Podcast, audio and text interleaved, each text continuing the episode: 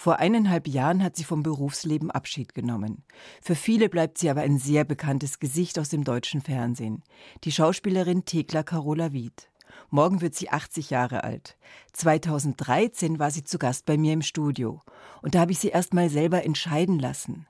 Stellen Sie sich vor, ich hätte zwei Rollen für Sie im Angebot. Entweder die böse Schwiegermutter oder das sympathische Oberhaupt einer Patchwork-Familie. Welche würden Sie nehmen? Na, ohne Frage. Die erste Rolle. Die böse, Die böse, böse Schwiegermutter. Schwiegermutter. Zu Gast bei Sibylle Giel. Thekla Carola Wied. Die Mutter in Ich heirate eine Familie. Ich heirate eine Familie. Also es war ein Riesenerfolg und ich bin stolz darauf. Aber es hat ein bisschen an mir geklebt, was die, dieser Erfolg was natürlich auf der einen Seite schön war, ich war mit einem Schwung bekannt, aber ich war auch geprägt durch diese Rolle. Und das hat mir doch den Weg versperrt für einige Charakterrollen, die ich gerne gespielt hätte, weil man halt dieses Bild, dieses Frauenbild immer wieder sympathisch und fröhlich und schulternd und das wunderbare Wort Patent, was ich gar nicht hören kann. Das wollte man halt immer wieder haben, diesen Erfolg. Aber Jetzt Sie sind, dann natürlich bin ich aber so Gott sei Dank bei gewesen. anderen Rollen gelandet und da aber schon seit einiger Zeit einfach auch durch Verweigerung, dass ich oftmals gesagt habe, nein, das spiele ich nicht, das habe ich schon in so schöner Form gespielt, das brauche ich jetzt nicht mehr, die harmonischen Frauen, die klugen Frauen, die nur sympathischen Frauen. Mittlerweile haben sie unzählige Rollen gespielt, Theater eben, aber auch ganz, ganz viel im Fernsehen. Und jetzt sind sie zu sehen in einem ARD-Film und der heißt Nicht ohne meinen Enkel und ist auch die Rolle einer Schwiegermutter, aber da kann man nicht so, so reduzieren. Das ist nicht die böse Schwiegermutter, sondern das ist ganz, ganz differenziert. Mhm. Sie sind da eine Frau, die Schwiegermutter ist und ganz an ihrem Sohn hängt. Sie sind Lehrerin, Bildungsbürgertum und ihr Sohn hat sich verliebt in so eine bodenständige, sympathische junge Frau, die den Sohn mehr erziehen möchte zur Natur und weniger zum Bildungsbürgertum. Daraus entsteht ein großer Konflikt. Sie hat dieses Kind, diesen Enkel erzogen er war in ihrer Obhut, sie hat ihm viel beigebracht als kleiner Junge. Die Eltern waren damit beschäftigt, ihre Existenz aufzubauen und äh, haben auch gewollt, dass die Mutter, also die Oma, sich darum kümmert. Und ihr Sohn hat ja äh, auch studiert Germanistik und ist seinen Weg gegangen und sie war sehr stolz auf ihn. Dann hat er diese Frau kennengelernt und anscheinend war er dann nicht mehr bereit, diesen Weg auch zu Ende zu gehen und sich auch diesen beruflichen Herausforderungen zu stellen, sondern es war auch Liebe. Es war wahrscheinlich eine große Liebe. Und er lernte eine neue Welt kennen. Aber die Großmutter hat natürlich im Sinne ihres eigenen Bildes, sie ist Studienrätin AD, diesen Enkel auch wachsen lassen wollen, erziehen lassen wollen. Und das Ganze und da eskaliert. ist da schon mal ein Konflikt. Das ist schon der erste Konflikt. Das, das differiert, ne? Es eskaliert, als der Vater stirbt beim Autounfall ums so Leben kommt, als er auch noch ja. sie als seine Mutter nach Wien gefahren hat von dieser Hütte aus und da eben tödlich verunglückt. Und wir haben auch einen kleinen Ausschnitt dabei.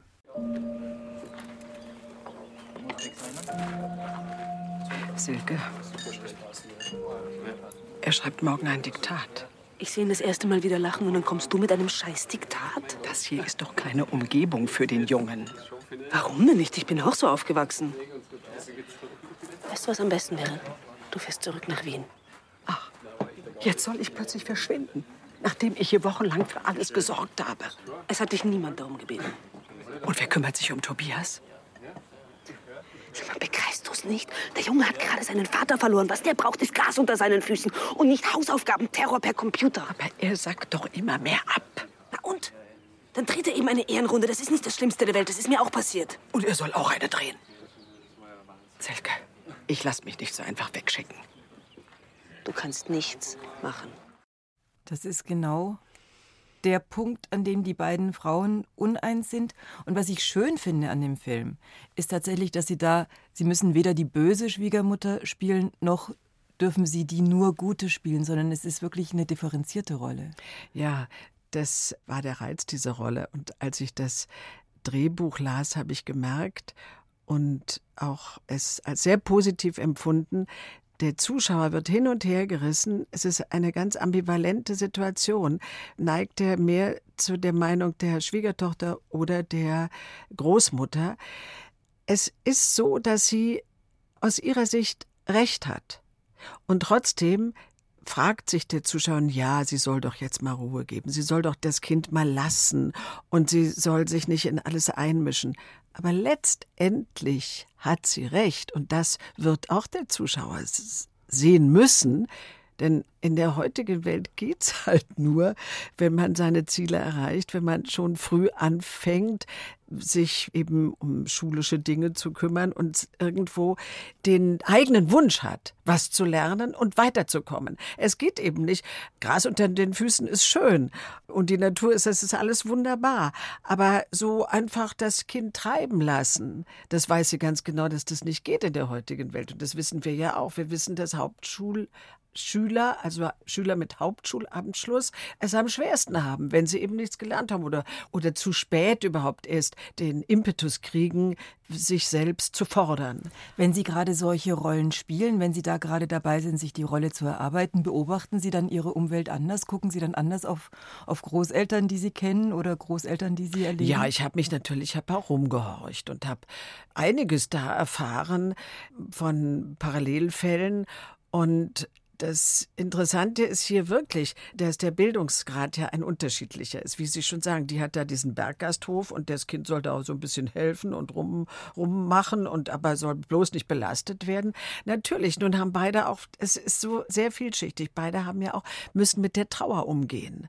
Das Kind hat den Vater verloren, sie hat den Ehemann verloren und die Großmutter hat ihren Sohn verloren und soll jetzt auch noch den Enkel verlieren, weil ihr das Recht hat, ihn zu sehen, verweigert wird im Laufe des Films. Ne? Und so zerrt jeder an diesem Kind, ohne dass, dass man man merkt es fast zu spät. Also das, der Gang zum Gericht ist ja entsetzlich. Es hätte ja bei vernünftigen Menschen anders auch klappen müssen. Ne? Aber es klappt halt nicht. Aber der Junge löst eigentlich das Problem es geht gut aus und es ist hochspannend, auch wenn es ein eigentlich abstraktes Thema wie Umgangsrecht mhm. ist, aber mhm. es ist mhm. mitten aus dem Leben gegriffen. Mhm. War es für Sie manchmal schwierig, Mütter- oder Großmutterrollen zu spielen und selber keine Kinder zu haben? Überhaupt nicht.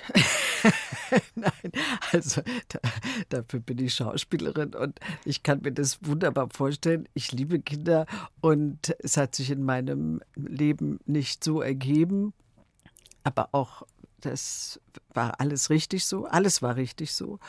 Und, aber ich kann mir das natürlich vorstellen. Ich habe Nichten und Neffen und ich, ich sage immer, ich muss ja kein Ei gelegt haben, um zu wissen, wie es schmeckt. Sie hören eins zu eins der Talk und bei mir zu Gast ist die Schauspielerin Thekla Wiedmann. Und das sagt Ihnen jetzt wahrscheinlich gar nichts, weil Sie kennen sie unter Thekla Carola Wied. Und bei dem Künstlernamen, da haben Sie ein bisschen geklaut bei Ihrer Schwester in Teilen. Oder wie ja, kam der zustande? Carola habe ich mir genommen und das Mann habe ich gestrichen. Ach, das ist eine, äh, eigentlich eine lange Geschichte. Ich weiß gar nicht, ob ich die kurz erzählen kann. Es hat was mit dem Film. Spur eines Mädchens ja, ja, zu genau. tun. Das war der erste Film und Sie waren blutjung. Es war 1967. Ja, genau. Es war mein erstes Theaterengagement am Theater in Essen. Man durfte nicht Fernsehen machen, man durfte, Fernsehen war sowieso daran kaum zu denken, man durfte aber auch keine Filme drehen. Ich habe aber einen Film heimlich gedreht und während ich da als Anfängerin engagiert war, ich habe ihn einfach gedreht und habe mir überlegt, was mache ich mit meinem Namen, damit die das nicht merken. Und dann habe ich das für diesen Film, habe ich mir das Mann gestrichen und habe mir, sollte ja auch schön klingen irgendwie und Carola Wied draus gemacht für den Film. Bei Carola Wied kam man nicht auf Thekla Wiedmann. Und dann kam der Film und ich habe gesagt, der kommt ja sowieso nie ins Kino und das, das, sieht eh keiner.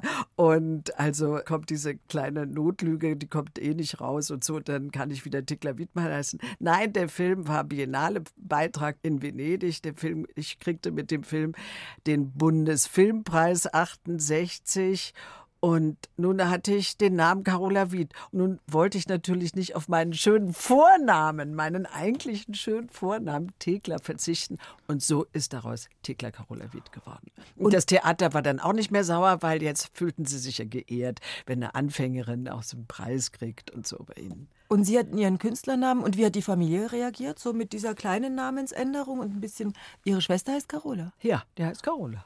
Ja, die war die aber nicht böse gefreut. oder war, war stolz? Nee, die hat sich gefreut, ja. Das ist auch gut. Ja, war stolz. Das, das, war 1968, dass Sie den Filmpreis bekommen haben. Ist ein Weilchen her. Dann war erstmal eine, eine Zeit, in der der Film wieder ein bisschen nach hinten gerutscht ist und ganz, ganz viel Theater. Ja, ich habe natürlich geglaubt, dass das jetzt weitergeht. Und bekam auch einen guten Agenten, der mich da gleich unter seine Fittiche nahm, aber er tat gar nichts und hat gesagt, wenn ich überhaupt was tun kann, dann müssen Sie weg vom Theater, dann müssen Sie frei sein. Und dann habe ich nach zwei Jahren da gekündigt und dann kam aber nichts, kein einziges Angebot. Und dann habe ich gedacht, das, da habe ich ein halbes oder dreiviertel Jahr gewartet, was für eine junge Schauspielerin ganz bitter. schlimm ist, ganz bitter. Also ich saß eigentlich neben dem Briefkasten und dem Telefon in einer billigen Bude und habe gewartet, dass irgendwas kommt. Aber dann habe ich gesagt, so jetzt Ausschluss, das erste Engagement, also Angebot vom Theater. Ich wollte ja Theater spielen. Ich habe den Beruf ergriffen und gelernt auf der Volkwang Hochschule in Essen, um auf die Bühne zu gehen. Und ich war ganz leidenschaftlich äh, mit der Bühne verwachsen. Und, und Sie mussten äh, ja auch von irgendwas leben. und ich musste ja auch von irgendwas leben, natürlich. Ich musste von irgendwas leben. Und da habe ich dann richtig so die Ochsentour durch die Provinz gemacht. Ich bin dann nach Saarbrücken gegangen und in Braunschweig gastiert, an verschiedenen Theatern gastiert. Und dann bin ich nach Wiesbaden gegangen, dann nach Bochum gegangen und habe viele Theatertourneen gemacht zwischendurch. Und dann kam so Ende der 70er Jahre nach dem letzten Bochumer Engagement kam dann das Fernsehen doch ja durch Zufall wieder zurück. Die Wo schlägt Ihr Herz mehr? Oder wofür schlägt Ihr ja, Herz mehr? Ja, das kann ich jetzt gar nicht so genau sagen. Eigentlich ist die Arbeit vor der Kamera erfüllt mich sehr. Aber es gibt immer noch eine tiefe Sehnsucht nach der Bühne. Aber da sind die Ängste inzwischen natürlich groß. Und ich traue es mich jetzt wieder. Ich werde in Hamburg Theater spielen, jetzt gleich, gleich nach unserer Sendung quasi. Und ähm, aber es ist ein äh, Wagnis, immer wieder neu sich. Weil es aufregend ist, live ja, auf der Bühne zu stehen und man kann ja, nicht nochmal einfach die nein, Aufnahme wiederholen. Nein, nein, nein. Und die Ängste sind schon viel größer. Es gibt immer Ängste. Ohne Ängste ist dieser Beruf, glaube ich, gar nicht möglich. Und man bekämpft sie, man bekämpft sie auch durch die Rollen. Also je mutiger eine Frau ist, die ich da spiele, ich verstecke die Ängste. Ich pack das da alles rein, aber dadurch hat es auch immer einen Unterbau. Es ist nie einer nur mutig oder nur kämpferisch, sondern er spürt, dass da auch immer etwas ihn zurückhält und es gibt Zweifel. Aber beim Theater stehst du offen da. Da musst du, da musst du da, durch. Ja, da gibt es auch keine Großaufnahmen, wo man, wo man irgendein Flackern im, im, Auge sieht oder ein Zucken im Mundwinkel oder so, wo man was so ausdrücken kann. Ah, ja, was jetzt denkt er, ja, was ist denn da jetzt mit dieser Figur los oder so. Was ja so schön ist, das ist ja das Schöne, dass man eigentlich mit der Kamera spielt. Und das macht mir schon großen, großen, großen Spaß. Aber die Sehnsucht, immer wieder auch auf die Bühne zu wollen. Hört nicht auf. Hört. Gucken Sie viel? Also gehen Sie selber viel ins Theater? Ja, ich gehe relativ viel ins Theater, ja. Wenn Sie jetzt so Ihre Filmrollen aussuchen, wie suchen Sie aus? Wann reizt Sie was? Also ich müsste nicht mehr und ich frage mich auch immer wieder neu, warum tust du dir das an? Man könnte es ja auch gemütlich haben, aber es geht halt nicht. Ne? Und es soll ja auch, muss auch so sein. Ein Schauspieler hört nicht auf, Schauspieler zu sein. Wie ich die Rollen aussuche, es ist wirklich das Drehbuch. Also ich habe jetzt alleine vor mir liegen, Liebe ist die halbe Miete. Das ist eine richtig fröhliche Komödie. Die Liebe kommt selten allein, ist auch eine Komödie, die finde ich noch ein bisschen spitzfindiger ist. Sie ist meine Mutter, das ist eine ganz, ganz äh, schwere Geschichte. Da spielen sie die Tochter einer Mutter, die beim Lebensborn war, also die bei ja. der SS war und dort in das Kinderheimen gearbeitet Lebensborn, hat. Lebensborn geboren. geboren und eigentlich auch immer gelogen wird. Dann kommen aber auch so schöne Sachen wie Ein Drilling kommt selten allein mit Günter Maria Halmer, wieder eine Komödie. Dann habe ich auch Schuldig von Ihnen angeguckt, wieder ein ganz ernster Film. Aber gibt es da eine Verbindung oder, oder was ist der? Sie sagen, es hängt vom Drehbuch ab, aber was, wann macht es da Klick in Ihrem Kopf und Sie sagen ja? Also ich lese das Drehbuch. Dann denke ich darüber nach, ist es eine Figur, zu der ich eine Nähe herstellen kann, die irgendetwas auch von mir hat. Das ist, finde ich, bei der Kameraarbeit, bei der Filmarbeit wichtig. Also für mich, ein anderer sagt, der muss überhaupt, vielleicht muss die Rolle überhaupt nichts mit mir zu tun haben. Nein, ich muss mir immer irgendwas holen von dieser Figur, was ich in mir entdecken kann und was in mir auch dann wachsen kann. Also die ernsten Rollen, da denke ich darüber nach hat diese Frau eine, macht diese Frau eine Entwicklung durch. Das ist bei den besagten Filmen, und da sind noch viele ernste Filme dabei, war das immer der Fall. Es muss ein Mensch sein, der sich verändern will, der sich mit den Gegebenheiten nicht abfindet. Oder aber auch das ist wieder ein Konflikt, ich will nichts verändern, dann kommt ja diese Person auch in einen Konflikt. Ich kehre alles unter den Teppich und verdränge und irgendwann platzt die Bombe. Also es muss sich was bewegen in diesem Menschen und es muss sich was verändern. Diese Figur soll sich entwickeln. Das nicht stehen bleiben, nicht gleich bleiben und, und möglichst nur sympathisch überhaupt nicht. Und dann denke ich, ist es eine spannende Geschichte. Bei einer Komödie ist es, hat sie einen witzigen Dialog. Sind es pointierte Dialoge? Kann man da was draus machen? Ja, das sind so die wesentlichen Kriterien.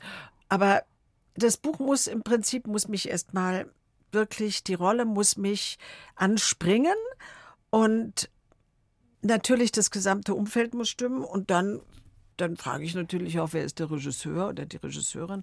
Also dann geht es so seinen Gang. Ja. Lernen Sie fürs Leben aus Ihren Rollen? Also ja, man lernt sehr viel. Meine Umgebung manchmal damit, dass ich sage, dazu haben wir eine Sendung gemacht, dann machen schon eigentlich im Prinzip fast alle ihre Ohren zu. Aber trotzdem, ich habe aus vielen Sendungen ganz, ganz viel gelernt. Und Sie lernen aus Ihren Rollen, oder? Ja, man lernt aus seinen Rollen. Man, man therapiert sich mit den Rollen, mhm. was ich auch schon sagte. Man versteckt seine Ängste, seine Zweifel, seine Unsicherheiten. Das, ist, das kann man alles mit einbringen und das ist wunderbar. Ähm, was war hier nochmal schnell die Frage? Wirklich, was Sie fürs Leben gelernt haben. Ja, und dann muss ich sagen, ist der Beruf ja sowieso toll. Man kommt ja rum, wo ich schon überall war, in Gefängnissen, in Krankenhäusern. Naja, jeder Schauspieler kommt in anderen Ländern, das ist ja klar. Aber was ich besonders toll finde, ist, und deswegen liebe ich im Prinzip historische Rollen. Das letztendlich war ja die Lebensborn-Geschichte eine. Dann habe ich einen, einen Zweiteiler, ich klage angemacht über die DDR. Das war damals noch vor der Mauer. Nein, das war direkt nach der Mauer, aber es war eine authentische Geschichte, die sich in der DDR abgespielt hat. Da beschäftigt man sich natürlich mit den politischen Gegebenheiten. Dann habe ich einen Film über, über, über den Arbeiteraufstand 53, äh, 17. Juni.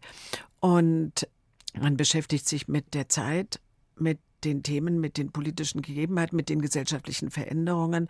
Und ich sage auch immer heute, wo ich auch ein bisschen, ein bisschen Einfluss nehmen kann, warum machen wir nicht Geschichten, die uns heute interessieren, unsere Gesellschaft? Und das ist Gott sei Dank jetzt hier so eine. Das ist ein gesellschaftliches heutiges Problem. Das kann jeder, also nicht Jeder, ohne meinen Enkel nicht ist, ohne ist dieser Enkel. Film. Aber Sie machen ja auch manchmal Filme, also manchmal kommt die Degeto schon sehr naja, mit rosaner Soße Natürlich. und mit Idylle und blauen Himmel. Gibt es eine Grenze, wo Sie sagen, jetzt wird es zu blau-rosa? Ja, gibt ja. eine Grenze. Ich meine, auch bei äh, Nicht ohne meinen Enkel gibt es natürlich noch eine kleine Liebesgeschichte und Christian Kohlund ähm, ist der, der charmante Nachbar, der ihnen immer Avancen macht und sie versucht, von der harten Geschichte um den Kampf um den Enkel wieder wegzukriegen. Gell? Aber mit solchen Kompromissen kann man leben. Es macht den Film ja, auch leichter. Mal, ja, ja, und er bringt ja wenigstens ein ganz gutes, also, also seine Figur bringt ein gutes Argument in den Film. Er sagt den entscheidenden Satz, wenn du jetzt nicht loslässt, wird der Konflikt unlösbar. Sie hören Bayern 2. Morgen wird die zauberhafte Schauspielerin Thekla Carola Wied 80 Jahre alt. 2013 war sie mein Gast in 1 zu 1 der Talk.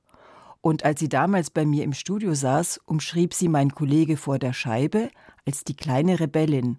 Oder doch eher die große Rebellin? Eine kleine Rebellin. dazu eine große Rebellin zu sein, da habe ich nicht viel Möglichkeiten. Da müsste ich jetzt vielleicht in die Politik gehen oder mich äh, ansonsten betätigen öffentlich, aber wir sind ja doch in, auch in einem Korsett. Aber ich bin schon wieder borstig und bockig. Ja, ich lasse mir nicht so gerne alles gefallen und aber man kann das ja immer charmant sagen und man kann auch mit Argumenten kommen und wenn man mit Argumenten kommt, dann darf man sich das auch leisten, finde ich und das muss man sich auch leisten. Ihr Vater war Lateinlehrer waren Sie als Kind auch schon Rebellin? Sie sind 1944 in Breslau geboren, dann ist die ganze Familie vertrieben worden nach Berlin. Mhm. Da sind Sie groß geworden. Mhm. Also ich bin 44 geboren in Breslau und ich war ein Jahr alt, meine Schwester war zwei Jahre alt und wir sind dann geflüchtet aus Breslau in letzter Minute nach Berlin, zerstörte Stadt, bei Verwandten äh, untergekommen und es war ein äh, sehr ernstes, sehr, sehr, sehr, sehr armes Dasein. Und mein Vater war alt, der ist 1891 geboren. Meine Mutter war Zeit ihres Lebens sehr, sehr krank. Und so war die Existenz immer stark gefährdet. Da war dieser nicht viel kleinen Platz Familie. für Rebellentum, da ist man dann eher brav, Doch, oder? Sie war, das Doch. war's eben. Ah, jetzt Und bin ich Da gespannt. bin ich wirklich gewachsen an dieser harten Kindheit und harten Jugend, die nur aus Lernen bestehen sollte, denn das wollte mein Vater, dass wir bei aller Armut, und das kann man wirklich sagen, wir haben von der Fürsorge gelebt, kam ja noch ein, eine dritte Schwester und bei aller Armut wollte er uns die bestmögliche Schulbildung angedeihen lassen und hat uns auf ein humanistisches Gymnasium geschickt. Zum Grauen Kloster. Zum ja evangelisches Gymnasium zum Grauen Kloster. Das Graue Kloster war eine Institution später in der DDR, also im preußischen Berlin. Und Bismarck und Tonvater Jan und wer da alles zur Schule gegangen ist, eine historische Schule. Und nach der Mauer gab es das natürlich dann nicht mehr, also nach der DDR-Gründung. Und unsere Schule hatte die Tradition übernommen von dem Grauen Kloster in Ostberlin, die es nicht mehr gab, die Schule. Und da waren wir und da musste man Schulgeld bezahlen, aber wir wurden, weil wir so arm waren, vom Schulgeld befreit, mussten aber immer Leistungsnachweise bringen. Waren Sie gut und fleißig als Schülerin? Nein, ich war immer mittelmäßig. Ich, war immer, ich habe mich immer für andere Sachen interessiert und so für musische Sachen. Ne? Also, aber Griechisch und Latein musste nun auch sein. Und ich habe mir meine Fantasiewelten da aufgebaut. Und die habe ich verteidigt. Und ich wusste mit fünf schon, dass ich Schauspielerin werde. Also das war sehr früh. Oder sagen wir mal sechs. Also ich meine, hinterher, wenn dann Schauspieler erfolgreich geworden sind, dann ist es ja ein Beruf mit viel Prestige. Aber wenn ein Kind dem Vater sagt, der auch noch für die Bildung gekämpft hat, trotz armer Verhältnisse, ich möchte Schauspielerin werden, ist es ja nicht so Er hat traumhaft. mich, das was schlimmer war, das habe ich selten erzählt, eigentlich noch nie, er hat mich verhöhnt. Und er hat mich, also kommen mir jetzt schon gleich die Tränen. Also er hat mich verlacht und hat gesagt, ich würde höchstens mal im Zirkus enden und da in der Manege vielleicht oder so. Also er hat mich wirklich verlacht und dachte, er kann das mir damit austreiben. Aber das hat mich ganz stark gemacht. Aber den Bundesfilmpreis hat er noch erlebt. Den hat Den er noch hat er noch mitbekommen. Gab es da eine Gratulation? Gab es da eine? Nicht wirklich. Nicht viel, nein. Ich kann Aber Sie nicht haben so ihn gekriegt für erinnern. sich selber. Ich wollte meinen Weg gehen und den bin ich dann auch gegangen und ohne Hilfe und ohne Unterstützung von zu Hause. Das ist ja klar gegen den Wunsch des Vaters. Aber ich habe mich durchgebissen und ich merke das auch heute noch, wenn mir irgendwas wirklich aber so zuwider geht, also in der Anschauung, dann werde ich bockig. Da könnte ich mit dem Fuß aufstampfen und dann weiß ich natürlich, heute muss ich argumentieren und auch diplomatisch sein und so weiter. Aber das ist ein Grundwesenszug, der ist geblieben. 1 zu 1. Der Talk auf Bayern 2. Sibylle Giel im Gespräch mit Thekla Carola Wied spielt beherzte Frauenrollen. Da rollt sie mit den Augen bei den beherzten Frauenrollen, weil da ist natürlich auch immer ganz viel Kopf dabei. Das ist eine gute Mischung, finde ich, aus Kopf und Verstand und Herz, was man da sieht. Wir waren gerade noch bei ihrer Jugend und Kindheit in Berlin, in dem damals ja kriegszerstörten Berlin. Ja. Und das Dritte Reich war gerade vergangen. Sie sind 44 geboren, mhm. dann von Breslau nach Berlin gekommen. Ist bei Ihnen zu Hause gesprochen worden über den Krieg, über das Dritte Reich, über diese Zeit? Ja, es ist gesprochen worden, natürlich. Wir haben ja Fragen gestellt. Also zu Hause vielleicht weniger, aber schon in der Schule.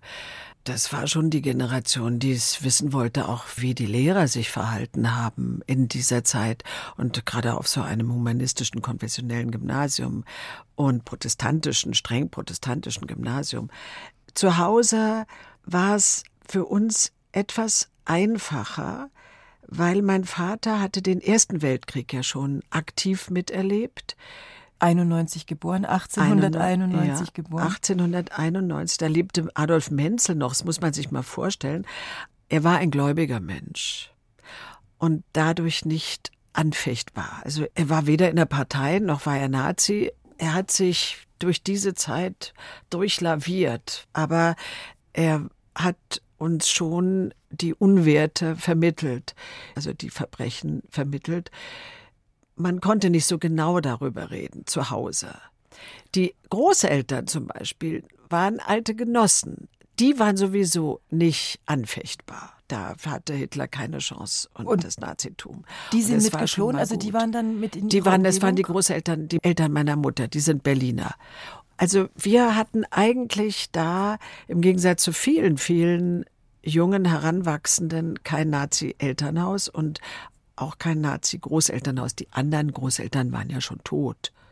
Aber hatten Sie denn dann auch die positive, diese wilde Zeit oder diese Zeit des Aufbruchs und eigentlich der Lebenslust, die ja die 50er Jahre auch hatten?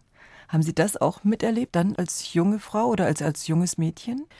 Oder ist es was, was man im Nachhinein sich immer positiver vorstellt? Ich mir vielleicht positiver vorstelle?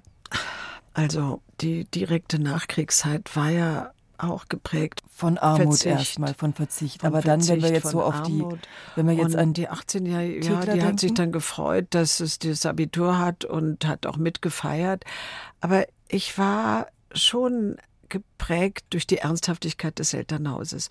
Und da uns viel verboten wurde oder so ziemlich alles verboten wurde, habe ich das gar nicht so. Ich habe mich anderen Dingen gewidmet. Ich habe sehr früh schon viel klassische Musik gehört, Gedichte gelesen, Stücke gelesen, Stücke habe ich verschlungen.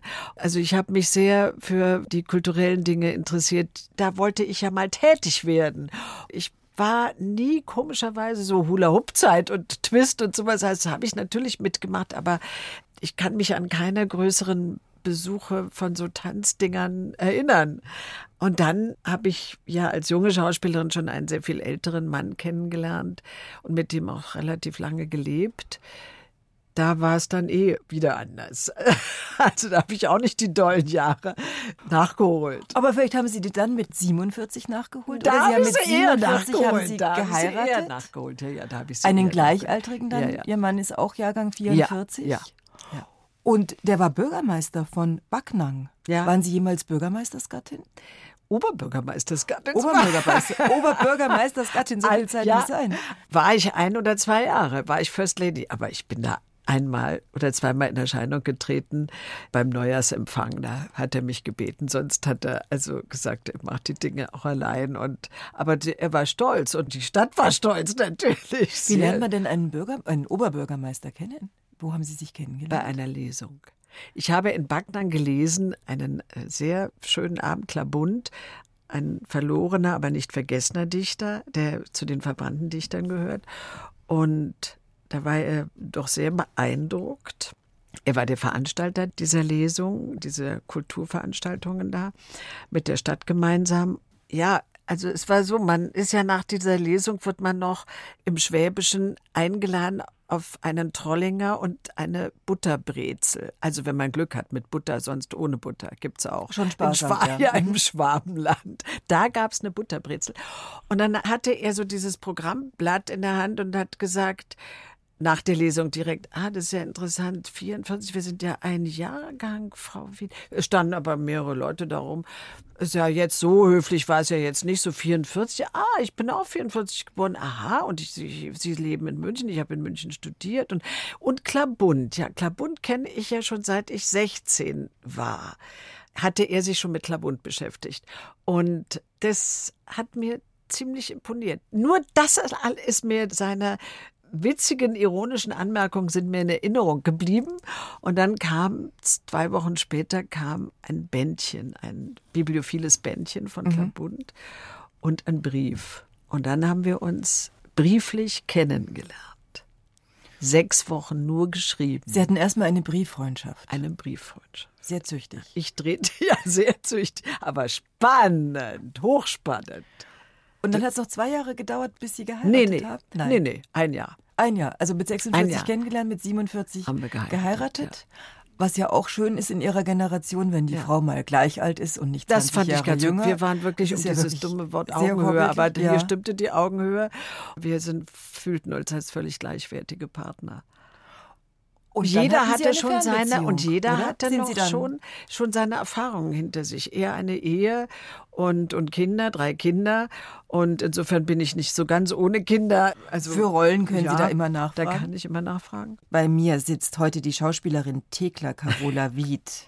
ja. Die kennen Sie zum Beispiel als Reporterin Anna Marx aus der Serie Auf eigene Gefahr aus vielen vielen 20:15 Uhr Filmen. Aber wir haben gerade gehört, es gibt auch ein Privatleben, es gibt einen Mann, es gab eine Fernbeziehung. Sie waren eine ja. Weile verheiratet mit dem Oberbürgermeister von Backnang. Sie sind noch immer mit ihm verheiratet, aber er ist kein Oberbürgermeister mehr, sondern sie wohnen jetzt zusammen in München. Er war gerne in der Politik, er war ja vorher auch schon im Innenministerium tätig und er hatte nur noch zwei Jahre, als wir uns kennenlernten. Im Baden-Württemberg ist man auf acht Jahre gewählt. Mhm. Und die waren dann zu Ende und dann ging er in die Wirtschaft. Und dann war er noch mal zehn Jahre in der Wirtschaft, in einem Energiekonzern. Das hat uns natürlich auch die Möglichkeit, ein bisschen mehr Freiheiten äh, zu haben.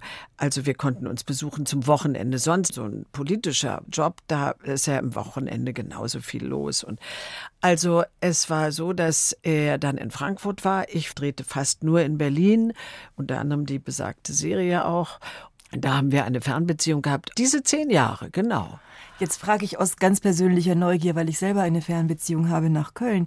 Wie ist es denn dann, wenn plötzlich man die ganze Zeit zusammen ist? Wie war denn der Weg von der Fernbeziehung in die wir sehen uns jeden Tag, jeden Morgen, jeden Abend? Ja, das war eigentlich spannend. Das war wiederum eine spannende Phase. Vorher hat er mich immer besucht. Alle zwei Wochen ist er nach Berlin geflogen und so. Und das war wunderbar. Ja, daran mussten wir uns gewöhnen, aber darauf hatten wir uns eigentlich auch wahnsinnig gefreut. Schon endlich mal nicht diese Reiserei immer hin und her aber man musste, jeder musste so sein Terrain abstecken. Also der eine oder andere wurde schon mal übergriffig und das hat man sich nicht so gefallen lassen. Und, und jetzt aber, wohnen Sie ja zusammen. Sie haben jetzt, jetzt wohnen wir eine zusammen. Couch, ja, wir einen Tisch. Eine, ja, aber schon seit 2002. Mhm. Er ist dann 2002 ist er nach München gezogen hier in unsere Wohnung nach Schwabing. Aber er hat es ganz toll gemacht. Ein halbes Jahr hat er so richtig, haben wir Reisen noch gemacht und haben es so richtig baumeln lassen. Und dann fing er an, sofort zu studieren. Hier an der Uni, das wollte er. An der Uni, an der er schon Jura studiert hatte mit zwei Examen und da hat er gesagt, jetzt mache ich, er muss, wollte kein Examen mehr machen, aber er hat es ganz ernst genommen, Philosophie und Geschichte.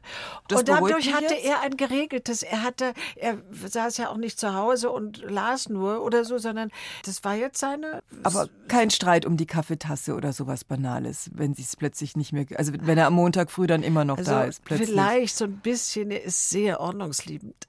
Ah, okay, dann so rum. Ja, ja, es muss schon alles ziemlich aufgeräumt sein. Und so, da gab es dann schon mal den einen oder anderen kleinen Streit. Aber wir lösen jeden Streit im Lachen. Wir machen Lachen uns dann kaputt.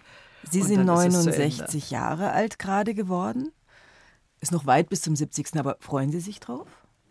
Auf den 70. Naja, ich meine, auf sowas Rundes. ich möchte schon gern 70 noch erleben. Also insofern freue ich mich drauf, ja. Und ich fühle mich überhaupt nicht, wenn mich jemand, wenn mir das jemand sagt, ich glaube das irgendwie nicht. Nicht, dass ich das jetzt, dass ich hier der, der Jugend nachhechel oder einem Jugendgefühl. Ich fühle mich, ich bin es, ich denke überhaupt nicht darüber nach. Äh, Marianne Koch, die bei uns ja auch ganz, ganz viele Sendungen macht, die hat mir mal einen Trick verraten und ich glaube, den kennen Sie auch. Das ist der Gang. Sie haben einen wahnsinnig dynamischen Gang. Das und Marianne Koch sagt immer, schauen Sie mal drauf, auf was Sie achten, wenn Sie jemanden taxieren. Und wir taxieren ja auch auf Alter. Ja. Ist ja nicht so, dass es kein Thema ist. Ja. Und sie sagt immer, sage ich ganz viel. Gucken Sie mal drauf, ja. wie sich jemand bewegt. Und Sie bewegen sich einfach sportlich. Und das ist Ja, wahrscheinlich das der ist, Trick. Das, das ist ganz wichtig, die Haltung und der Gang. Aber ist es im Schauspielerinnengeschäft hart, wenn man älter wird? Wenn man plötzlich, war es für Sie zum Beispiel hart, als Sie das erste Mal nicht mehr die jugendliche Geliebte waren, sondern Nee, ich freue mich jetzt auf die plötzlich die- alten. die Großmutter Ich freue mich auf die alten Rollen. Das wird, wird man kaum glauben können. Aber ich will skurrile alte Frauen spielen. Ich will verbitterte alte Frauen spielen. Ich will glückliche alte Frauen spielen. Ich will die Facetten des Alters. Da bin ich so neugierig darauf. Ich habe einen kleinen Versuch schon gestartet. Das war, hat mir so viel gegeben, weil ich ich empfinde mich schon in einem alten Körper dann. da werden Sie dann geschminkt auf. ja, ich bin gar Alt. nicht doll geschminkt worden. Man braucht bloß mir ein schlechtes Licht machen und ein bisschen grünlich-gelbe Schminke reinschmieren und sonst gar nicht. Eine graue Perücke auf, hatte ich auf. Also es sieht verdammt echt aus. Mein Mann hat gesagt, na, dann kann ich mich auf einiges gefasst machen. Aber es ist schön, einen alten Körper zu erspüren. Mir hat das viel gegeben, mir hat das große Freude gemacht. Und wenn ich jetzt an Judy Dench, Helen Mirren denke, an diese großen, wunderbar hier Maggie Smith, an diese großartigen alten Schauspieler, die sind im Alter, sind die ja noch mal gewachsen. Und hier, was wird mal die, wenn sie alt ist, Meryl Streep, was wird die mal für eine irrsinnige Alte spielen und Alte sein. Also das Alter hat ganz viele Farben noch zu bieten und da will ich dabei sein. Dem ist, ich glaub- will hier keine alten jugendlichen Liebhaberinnen spielen. Dem ist, glaube ich, absolut nichts hinzuzufügen und ich bedanke mich ganz, ganz herzlich. Das war eins zu eins der Talk heute mit der Schauspielerin Thekla Carola Wied. Ich bedanke mich auch, Frau Giel. Danke und für das schöne Kompliment. 2013 war das, als Thekla Carola Wied mir in eins zu eins der Talk gegenüber saß. Damals war sie 69 Jahre alt. Morgen wird sie 80 und wir gratulieren ganz herzlich. Den Talk mit Thekla Carola Wied finden Sie auch als Podcast in der ARD Audiothek. Und wenn Sie dort schon mal sind, haben wir gleich noch eine Empfehlung. Für die besonders schrägen und verrückten Fragen gibt es dort auch den Podcast Lachlabor, lustiges Wissen für Kinder zum Miträtseln. Tina und Mischa beantworten die verrücktesten Kinderfragen, machen lustige Experimente und auf der Suche nach Wissen und Antworten bekommen sie Hilfe vom Kindermitrate-Team.